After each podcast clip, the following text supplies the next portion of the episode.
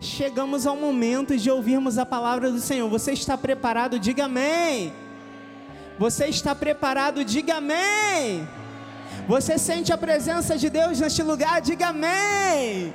Sim, Jesus. Obrigado pela rica oportunidade que é estar nos teus átrios, que é estar na tua presença, que é poder te louvar, que é poder te glorificar, é poder aprender da tua palavra, meditar na tua lei, meditar nos teus decretos, meditar nos teus princípios e poder ser sempre conduzido em triunfo. Chegamos, né?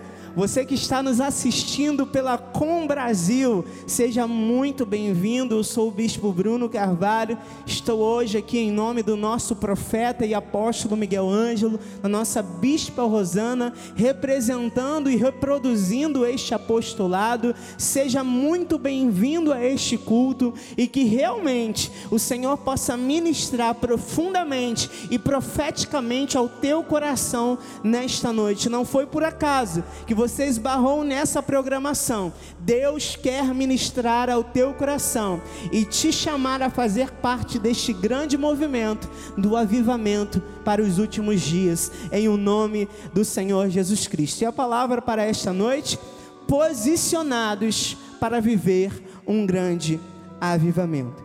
Enquanto você abre a sua Bíblia em Joel 2, versículos 7 e 8, mais uma vez me coloco humildemente diante do Senhor, me submeto a este apostolado através da vida do nosso anjo, também dos nossos bispos de oração, nossos bispos nacionais.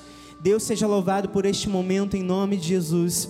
E diz assim a palavra do Senhor Jesus Cristo: Correm como valentes, como homens de guerra, sobem muros cada um vai no seu caminho e não se desvia da sua fileira. Guarde isto. Não empurram uns aos outros, cada um segue o seu rumo. Arremetem contra lanças e não se detém no seu caminho. Esta palavra fale tremendamente ao nosso coração. Oremos ao Senhor Jesus Cristo.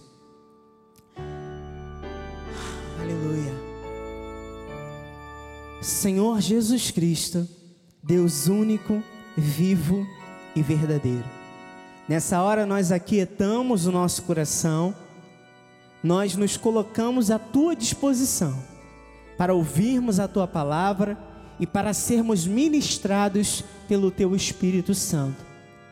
E como bem disse a tua palavra em Joel 2, nós rasgamos o nosso coração, não as nossas vestes para receber aquilo que vem do trono da graça de Deus. Então, Senhor, fala conosco, ministra os nossos corações e dirige os nossos passos através dessa palavra ao centro da tua vontade. Em o nome de Jesus, nós oramos e te agradecemos pelo resultado desta palavra em nossa vida. E todo o povo de Deus que assim crê e recebe, diga amém. Aplauda o máximo que você puder ao Senhor. Muito obrigado, bispo.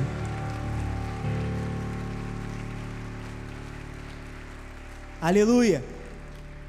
Igreja poderosa, meus irmãos da fé, eleitos, predestinados em amor, exército do Deus vivo. Nós recebemos da parte de Deus uma profecia poderosíssima que norteará todo o nosso ano de 2022. Então não se trata apenas de uma promessa, mas de uma necessidade. Diga, uma necessidade. E o grande avivamento profetizado através deste altar é uma realidade que precisa ser vivida por nós em toda a sua plenitude.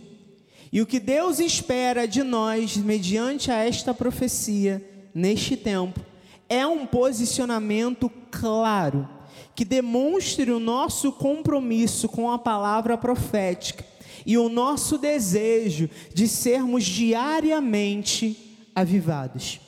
Então, um grande avivamento não deve ser apenas recebido e esperado, ele deve ser buscado. Através de um viver em Cristo, através de uma vida de oração, através de meditação bíblica, através de uma vida dedicada ao Senhor, enraizada na graça, sem se desviar dos ensinamentos aprendidos desde os primeiros passos na fé. E aí vamos voltar lá em Joel 2, versículo 7, que diz: Correm como valentes, como homens de guerra, sobem muros, cada um vai no seu caminho e não se desvia da sua fileira. Guarde isso, não se desvia da sua fileira. Em primeiro lugar, um coração avivado não se desvia. Vou repetir: um coração avivado não se desvia. Todos nesse exército caminham na mesma direção. Diz que cada um vai no seu caminho, não se desvia da sua fileira. Eles têm um só espírito. Eles têm uma só direção. E aí não há disputas, não há guerras de ego, não há ninguém puxando o barco cada um para um lado, não há ninguém puxando o tapete um do outro, não eles estão comprometidos em viver o avivamento. Eles estão alinhados uns com os outros e, a, e com a palavra que receberam, com a profecia que receberam. Então vejam aqui a importância de estarmos alinhados com a palavra profética. Nós estamos falando de um profundo comprometimento com a profecia que recebemos. Nós estamos falando de uma vida posicionada em Deus. Olha o que diz Provérbios 4, 25 a 27. Os teus olhos olhem direito, e as tuas pálpebras diretamente diante de ti. Pondera a vereda dos teus pés, e todos os teus caminhos sejam retos não declines nem para a direita, nem para a esquerda. Retira o teu pé do mal. Amados, a promessa que nós recebemos não permite atalhos não permite desvios a uma só forma de viver o avivamento de Deus, que é estando radicado nele, é obedecendo e honrando os seus princípios, sem negociá-los, sem se desviar nem para a direita nem para a esquerda, rejeitando firmemente o que é mal, rejeitando posturas erradas e comportamentos que nós sabemos que não agradam agradam a Deus. E se porventura houver alguma falha, algum erro da nossa parte, ainda assim há uma promessa. Isaías 30, 21. Quando te desviares para a direita, e quando te desviares para a esquerda, os teus ouvidos ouvirão atrás de ti uma palavra dizendo: Este é o caminho, andai por ele. Isso é o que um avivamento nos permite, eleitos, uma vida profundamente conectada com Cristo, radicada na verdade. E isso nos torna mais íntimos do Senhor. Isso nos permite compreender claramente a Sua voz. Isso nos permite corrigir a rota se for necessário. Isso nos permite enxergar com clareza o que é certo e o que é errado, porque o Espírito que habita dentro de nós nos guia a toda verdade. Em segundo lugar, um coração avivado não se intimida com os problemas da vida. Veja o que diz Joel 2:8, não empurram uns aos outros, cada um segue o seu rumo, arremetem contra lanças e não se detém no seu caminho. Um homem e uma mulher avivados não se detêm no seu caminho. O que é isso? Eles não param por nada eles avançam entre os dardos, entre os problemas e circunstâncias da vida. Eles enfrentam doenças, eles enfrentam a pandemia, eles enfrentam crise financeira, crise financeiras, superam problemas pessoais e eles não desfazem a sua formação. Eles não paralisam, não têm espírito de medo, não se deixam intimidar por nada. As suas casas estão edificadas sobre a rocha, e diz a palavra que correm os rios, sopram os ventos, cai a chuva, mas elas não caem, porque estão edificadas sobre a rocha.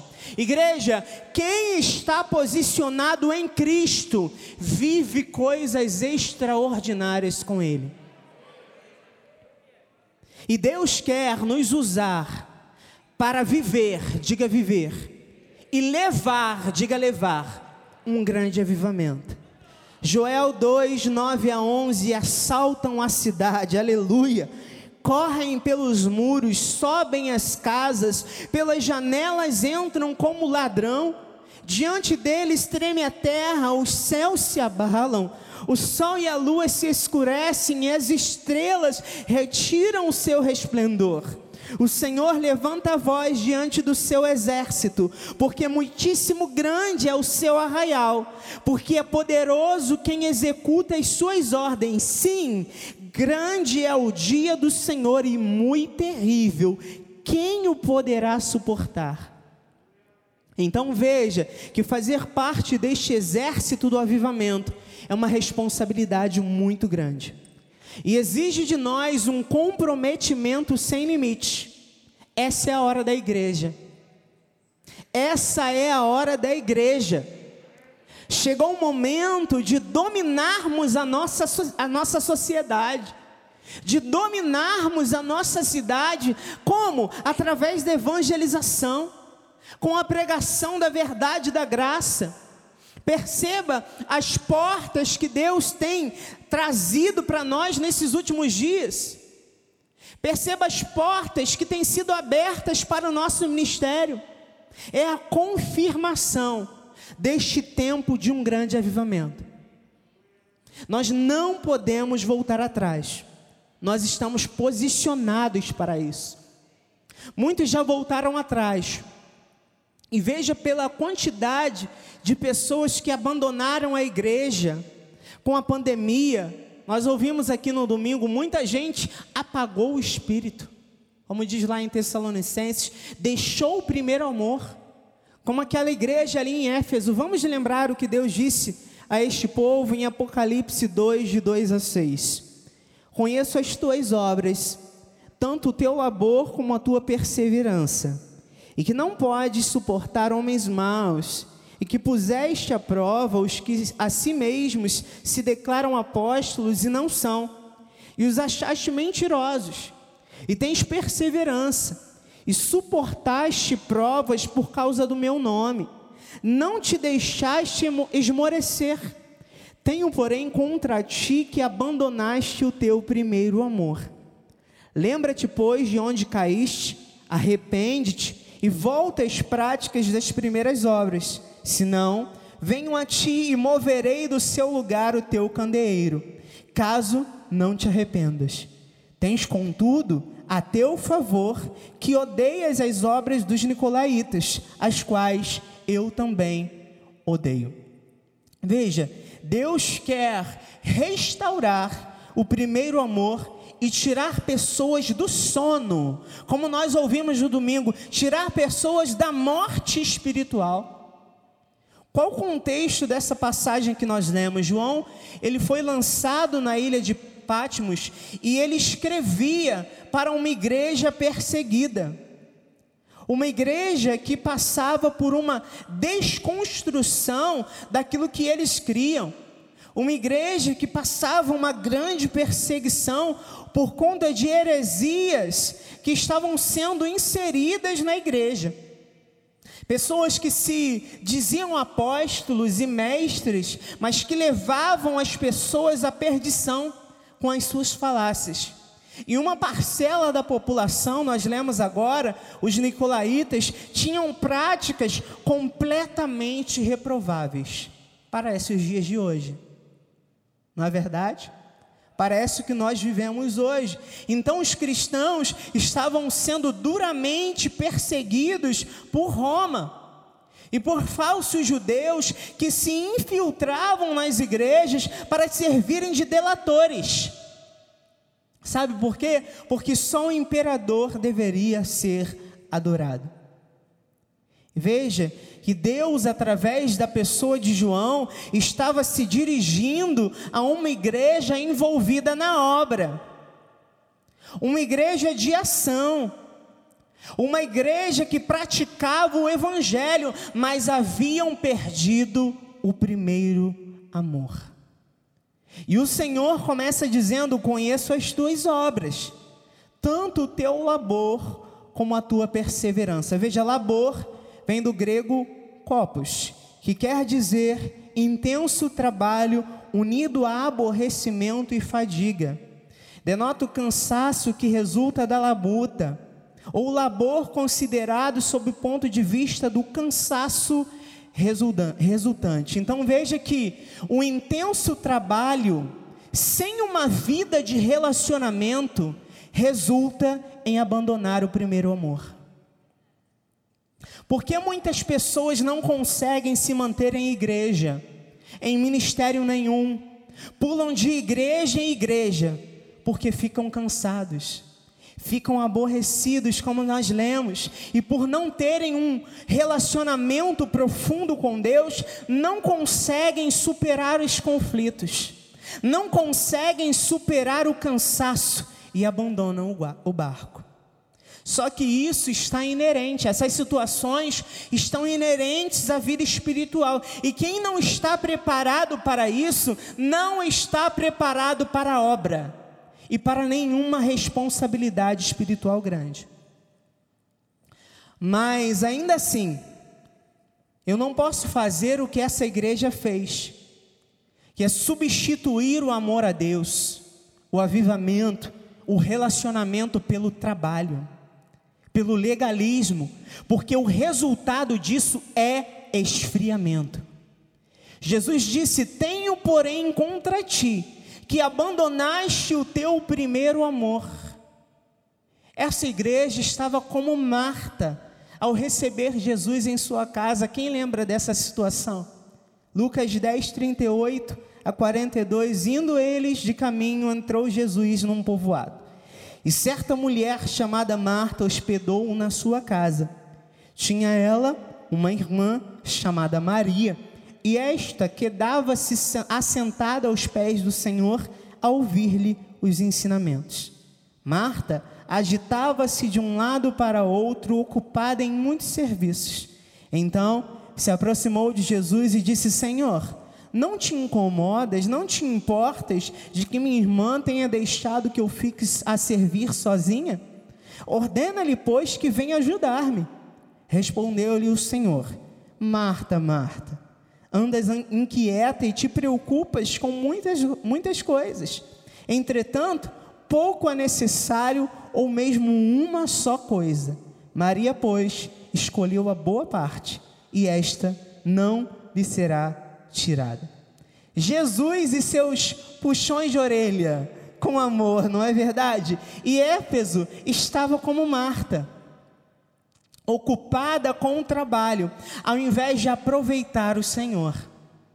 E para viver um grande avivamento, nós precisamos estar posicionados aos pés de Jesus, no altar de Deus, firmes na igreja colocando a mão no arado, mas sem olhar para trás.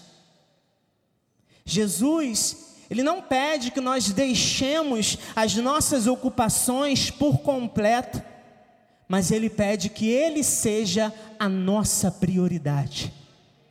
Que ele seja o primeiro lugar em nossa vida. O trabalho não pode substituir o amor a Deus.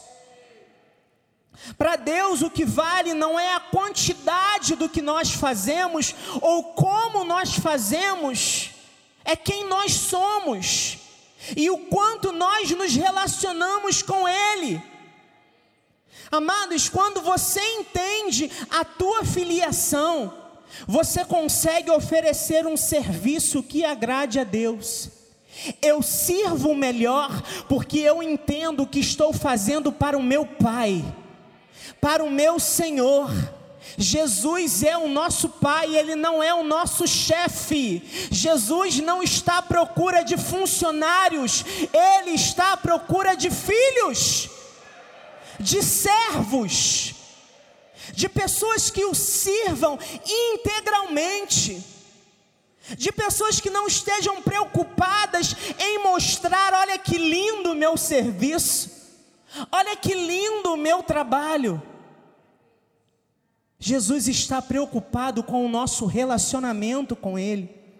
E Ele se agrada quando nós nos posicionamos como filhos. Eleitos, o assalariado, ele quer apenas uma coisa: ele quer o seu salário, ele quer a sua recompensa. Mas o filho, ele quer tempo de qualidade com o pai, ele quer tempo de intimidade com o pai. Aleluia! Glória a Deus!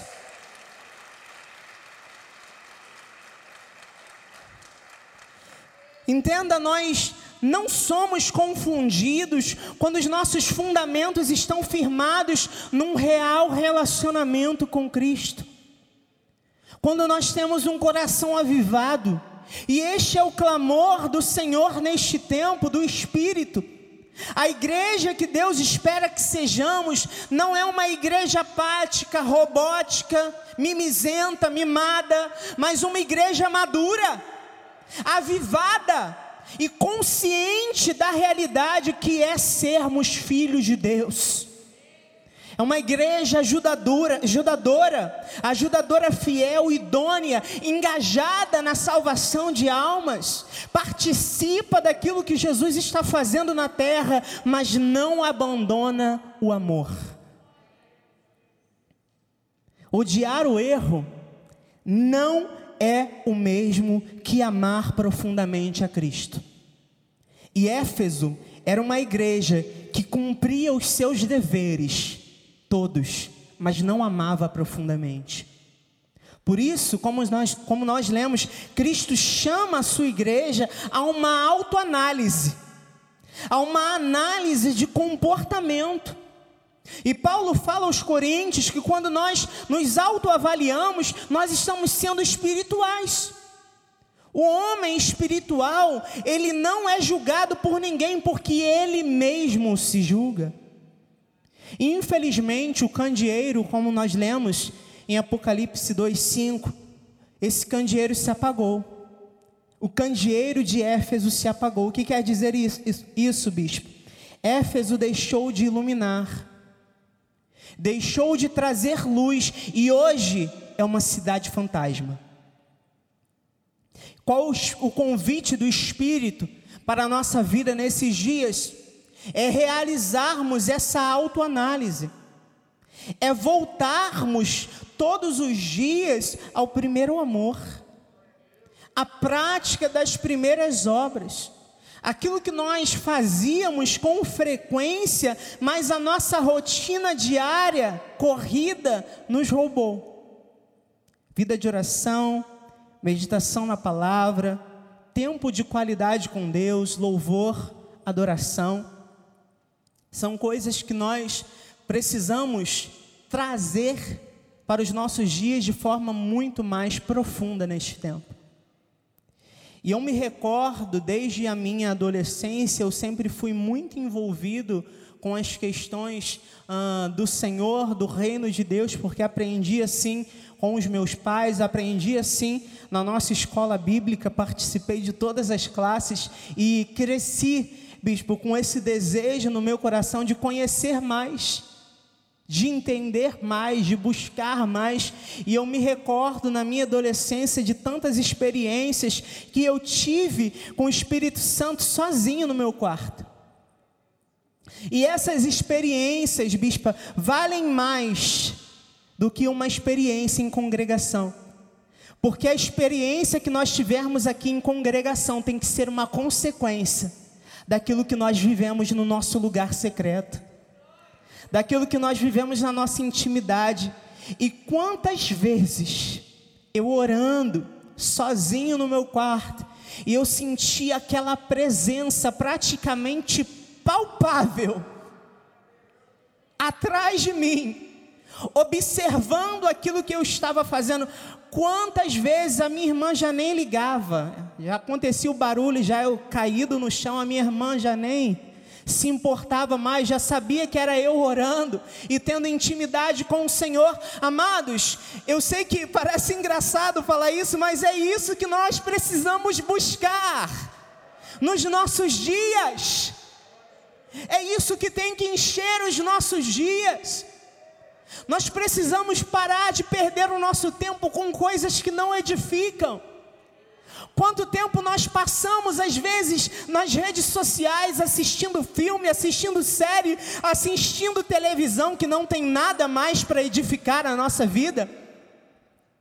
Assistindo novela que prega adultério, que prega roubo, que prega uma série de situações, ideologias, enfim, uma série de coisas que são malignas.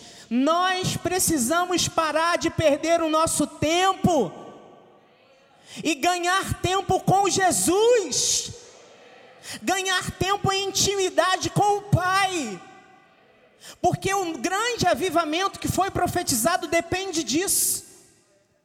Depende da nossa vida disponível e rendida aos pés do Senhor. Lembre-se de Maria. Maria escolheu a boa parte. E eu quero todos os dias, estou falando por você nessa hora. Oh Deus, eu quero todos os dias escolher a boa parte.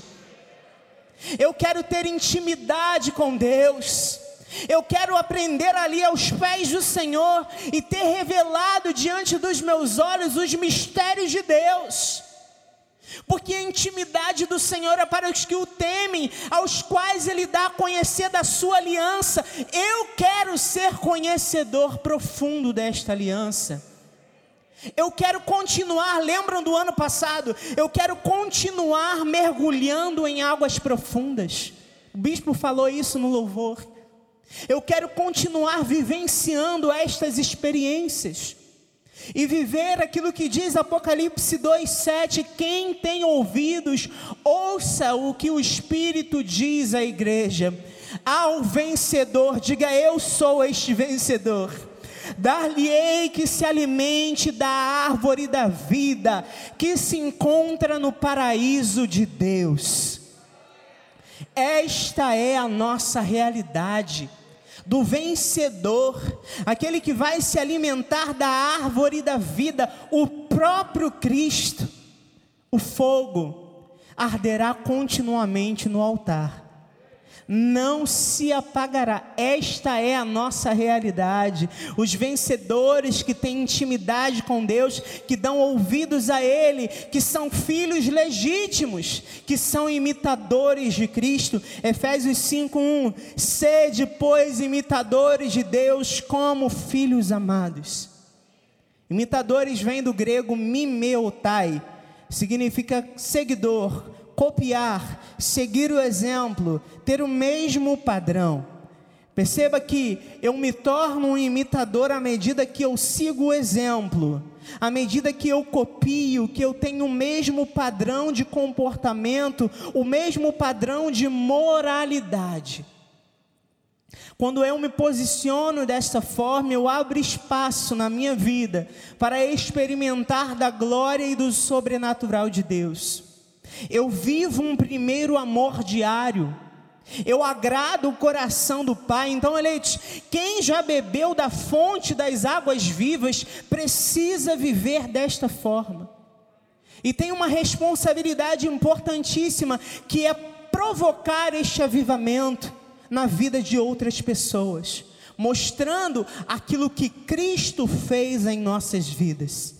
Lembram da história da mulher samaritana? Diz a Bíblia em João 4 que Jesus havia saído da Judéia em direção à Galiléia, mas diz que era necessário que ele passasse por Samaria. Você sabe que tem alguns detalhes na Bíblia Sagrada que não são por acaso. A Bíblia diz que era necessário Jesus passar por ali, não precisava, porque ele precisava, ele poderia seguir um caminho mais curto. Mas a Bíblia diz que ele necessitava, havia uma necessidade dele passar por Samaria. Por quê? Porque ele queria encontrar aquela mulher. E ali na cidade de Sicar, junto ao poço de Jacó, aconteceu um dos diálogos mais lindos, mais perfeitos da Bíblia Sagrada. Eu acho que essa é a ocasião em que Jesus teve um o maior discurso de Jesus com uma única pessoa. Olha o que disse a palavra do Senhor nos versículos 14 e 18. Depois medite na sua casa também neste capítulo, é tão lindo. Versículo 14 a 18: Aquele, porém, que beber da água que eu lhe der, nunca mais terá sede. Pelo contrário, a água que eu lhe der será nele uma fonte a jorrar para a vida eterna. Disse-lhe a mulher: Senhor, dá-me desta água para que eu não, não mais tenha sede, e nem precise vir aqui buscá-la. Disse-lhe Jesus: Vai, chama o teu marido e vem cá. Ao que lhe respondeu a mulher: Não tenho marido. Replicou-lhe Jesus: Bem disseste, não tenho marido porque cinco maridos já tiveste, e este que agora tens não é teu marido. Isto disseste com verdade. Olha o posicionamento de Jesus. Jesus é amor? Jesus é amor? Mas ele deixou de dizer a verdade? Aí é que está o segredo. Ele falou a verdade com amor. E Jesus tinha uma classe para puxar a orelha dos seus no seu tempo. Jesus tinha uma forma tão maravilhosa de chamar a atenção dos seus na sua época, e é isso que nós precisamos também trazer para os nossos dias. Amados, o amor não está dissociado da verdade. Se alguém diz amar, mas não prega a verdade, esse alguém não ama. A nossa sociedade ensina que Deus é amor e Ele não se importa com o modo que nós vivemos as nossas vidas. Isto é uma falácia. Jesus, através do seu amor, ensina o caminho da retidão, ensina o caminho da santidade, sem a qual ninguém verá o seu agir, ninguém viverá um grande avivamento. Eleitos, nós devemos fazer como Jesus, com um posicionamento claro. O mundo, ele já mostra o seu posicionamento. Lá fora, as pessoas já mostram o seu posicionamento. As emissoras de televisão já mostram o seu posicionamento. Hoje, até mesmo as mídias sociais já mostram o seu posicionamento, então nós não podemos ter medo. Eu falei lá no Twitter essa semana que nós recebemos uma profecia de um grande avivamento e muitas pessoas recebem essa profecia com muita expectativa, com muita alegria mas muitas dessas pessoas não têm a coragem de ter e de colocar a sua fé em Jesus publicamente. De falar de Jesus publicamente, de expressar a sua fé publicamente. Só que isso é importante. Ou nós dizemos quem nós somos, ou nós não vamos viver um grande avivamento. Então chegou o momento de nós falarmos de Jesus ainda mais claramente. Ah, bispo, eu já faço isso, faça mais, amado. Porque esse avivamento depende disso.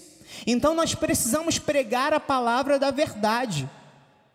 Eu, Bispo André até relatou isso outro dia. Já estou vivendo algumas represálias, porque as minhas redes sociais estão sofrendo uma baixa nas suas, nas suas visualizações, porque eu estou pregando a verdade. Mas eu não posso deixar de fazer isso, amado. Porque há pessoas que precisam ouvir da palavra da verdade. Então, não importa se o Instagram vai tentar me derrubar, eu vou continuar pregando. Vou continuar falando da verdade. Se precisar eu ir lá na praça e gritar na praça, eu vou gritar na praça. Se não houver mais redes sociais, nós vamos pelas ruas anunciando que Jesus é o Senhor. Não importam as limitações que tentem nos impor. O que nós precisamos é ter um posicionamento claro, é pregarmos a verdade sem medo. E com amor, nós confrontarmos o erro. Nós não podemos mais ter medo disso. Ah, eu não vou falar com meu irmãozinho que eu sei que está errado porque ele pode ficar chateado comigo. Não! Muitas vezes a salvação daquela alma depende da tua correção,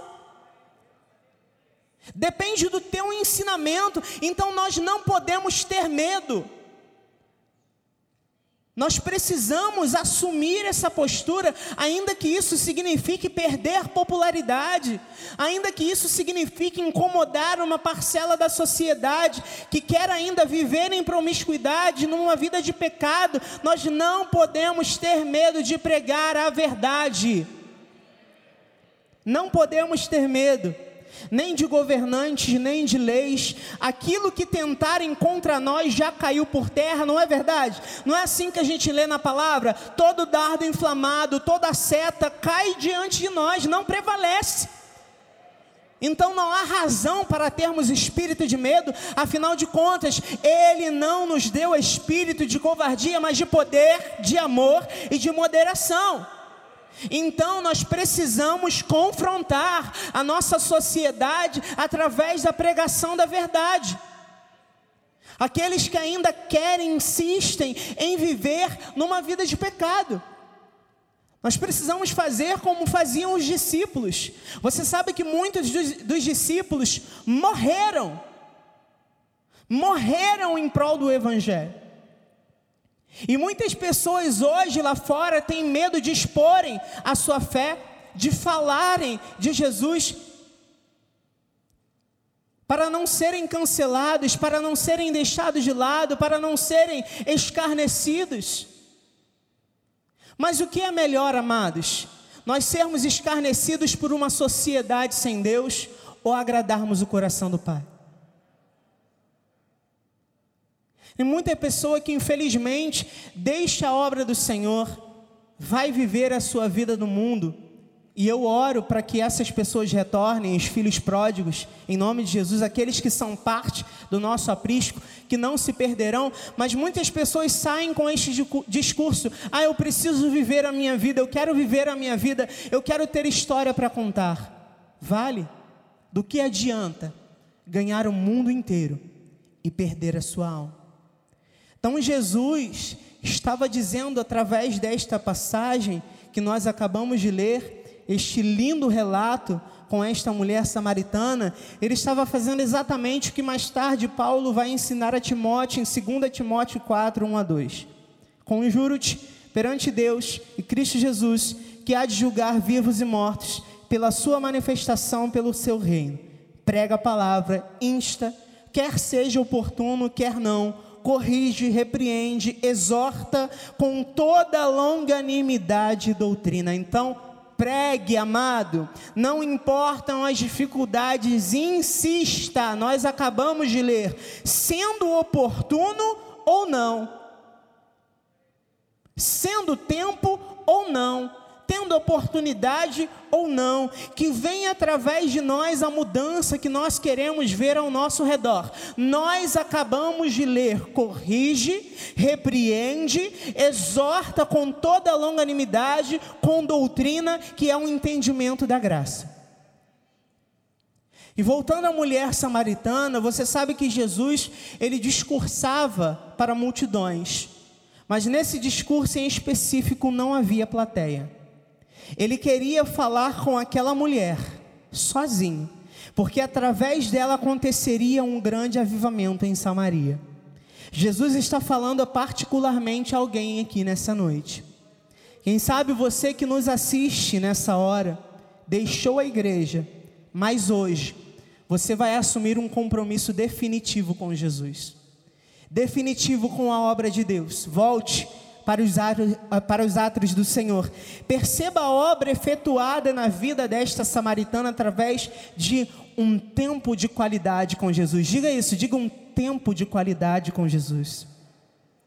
João 4, ah, nos versículos 39 a 42, muitos samaritanos daquela cidade creram nele, em virtude do testemunho da mulher que anunciara: Ele me disse tudo quanto tenho feito.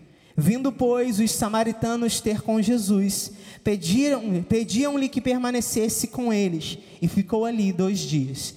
Muitos outros creram nele por causa da sua palavra e diziam à mulher: Já agora não é pelo que disseste que nós cremos, mas porque nós mesmos temos ouvido e sabemos que este é verdadeiramente o Salvador do mundo. Vidas rendidas a Cristo. Isso é avivamento. Isso é avivamento. E veja, grande parte de Samaria foi transformada porque aquela mulher teve um tempo de qualidade com Jesus. Coisas sobrenaturais acontecem quando eu tenho um tempo de qualidade com Jesus. Vou repetir: coisas sobrenaturais acontecem quando eu tenho um tempo de qualidade com Jesus. Quando eu estou posicionado aos seus pés, os problemas são solucionados. O que não estava dando certo passa a dar certo. O meu olhar diante da vida muda, eu sou avivado. Igreja, nós precisamos ter mais tempo com Jesus. Muitas vezes o que falta para algumas coisas entrarem aí nos trilhos de verdade, funcionarem, é um tempo de qualidade com Jesus. E o Senhor procura servos, filhos que tenham um tempo de qualidade, um tempo de intimidade com Ele. Versículos 23 e 24 de João 4: Mas vem a hora e já chegou, em que os verdadeiros adoradores adorarão o Pai em espírito e em verdade, porque são estes que o Pai procura para seus adoradores. Deus é espírito e importa que os seus adoradores o adorem em espírito e em verdade. Deus espera de nós um espírito de vida, um estilo de vida de adoração, em espírito e em verdade. O que significa isso, bispo? A verdadeira adoração deve estar de acordo com a natureza de Deus. Deus é espírito. A nossa adoração também deve ser em verdade. Quem é a verdade? A verdade é Cristo. Então o foco da nossa adoração é Cristo. Então, nesse ano de avivamento, e eu estou terminando, Aproveite a oportunidade de investir em um tempo com Jesus, mas não se resuma apenas a 2022. Viva isso todos os dias da sua vida. Posicione-se em adoração. E eu já acredito, eu sinto em meu espírito, Bispo Nacional, vai ter muita gente acordando essa madrugada. Aleluia. Vai ter muita gente sendo despertada pelo Espírito para ter um tempo de qualidade com Ele. Viva isso todos os dias. É tempo de intimidade. O Senhor está nos convidando a essa realidade. Ele está nos convidando a experimentar do seu sobrenatural, do seu extraordinário. Creia nisso. Os mistérios de Deus estão acessíveis àqueles que têm intimidade com Ele. Eu quero terminar com Jeremias 33, 2 a 3. Assim diz o Senhor que faz estas coisas. O Senhor que as forma para as estabelecer, o Senhor é seu nome. Invoca-me, diga aleluia, e te responderei. Anunciar-te-ei coisas grandes e ocultas que não sabes.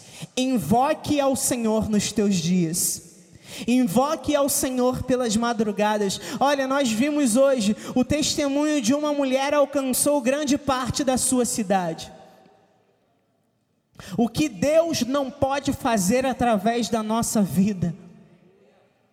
Amados, são coisas tremendas que Ele quer nos mostrar. Prepare-se para viver experiências tremendas. Prepare-se para provocar um avivamento por onde você passar. A nossa vida espiritual nunca mais será a mesma. Nós não chegaremos ao final de 2022 sem dizer: Eu vi o Senhor. Eu vi a glória de Deus. Eleito, eleita, através do teu tempo de qualidade com Deus, coisas sobrenaturais vão acontecer, começando por esta noite. Esta geração viverá grandes proezas em virtude do teu testemunho, porque você teve um tempo de qualidade com Deus, porque você se posicionou para viver um grande avivamento. Assim seja, assim disse o Espírito da graça de Deus.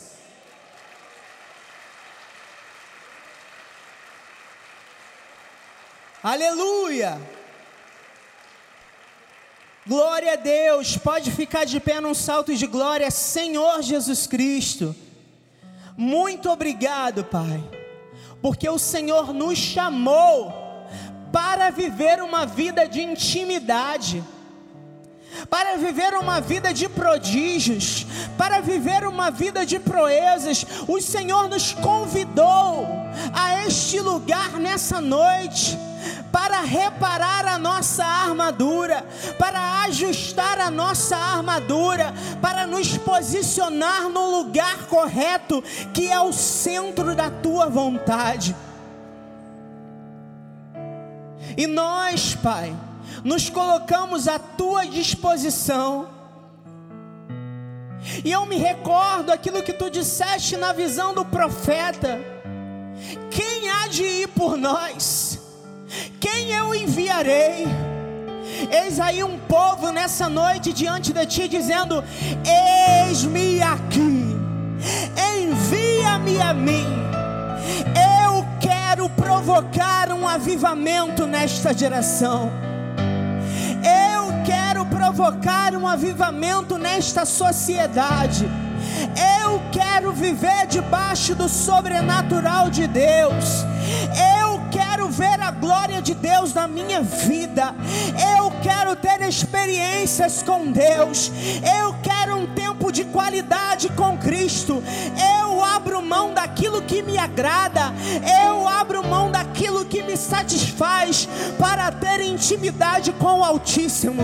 Nada mais me importa nessa terra. O que me importa é ver a face do meu Deus. Ricomanai andalabacei. Que me importa é ter intimidade com o meu Senhor. O que me importa é estar no meu lugar secreto e ali ter intimidade com Ele, experimentar do seu sobrenatural. É para isso que nós estamos aqui, Senhor. É para isso que nós estamos aqui, Senhor. Eis-nos aqui, Jesus. Eis-nos aqui, Senhor. Senhor, nós cremos, Pai, e te agradecemos porque algo diferente o Senhor provocou no nosso coração nessa noite. Senhor, nós cremos que aqueles que estavam como mortos, hoje, através dessa palavra, ganharam vida. Aqueles que estavam como que dormindo, hoje despertaram do sono para um posicionamento diante de Ti. Nós te agradecemos, Senhor, porque a tua palavra, a tua palavra entrou nos nossos corações e trouxe mudança nessa noite. Provocou uma mudança e nós não seremos mais os mesmos daqueles como entramos aqui nessa noite. Nós te agradecemos também, Pai, pela tua ação, ação angelical, Pai, que nos protege, que nos guarda por onde nós passarmos. Ao sairmos daqui nessa noite, te pedimos que os teus anjos nos livrem, nos guardem, nos protejam de todos, todos os males em nome de Jesus, e que o teu Espírito continue reavivando, acendendo, nos levantando nessa madrugada, nos enchendo de algo novo, nos levando além, Senhor, ainda no final desse mês, mas para um ano glorioso em nome de Jesus. Aqueles que não se detêm no seu caminho, aqueles que não se desviam, aqueles que não olham para as circunstâncias, digam amém. Aos vitoriosos, aqueles que escolheram a boa parte, não nos será tirada, em nome de Jesus.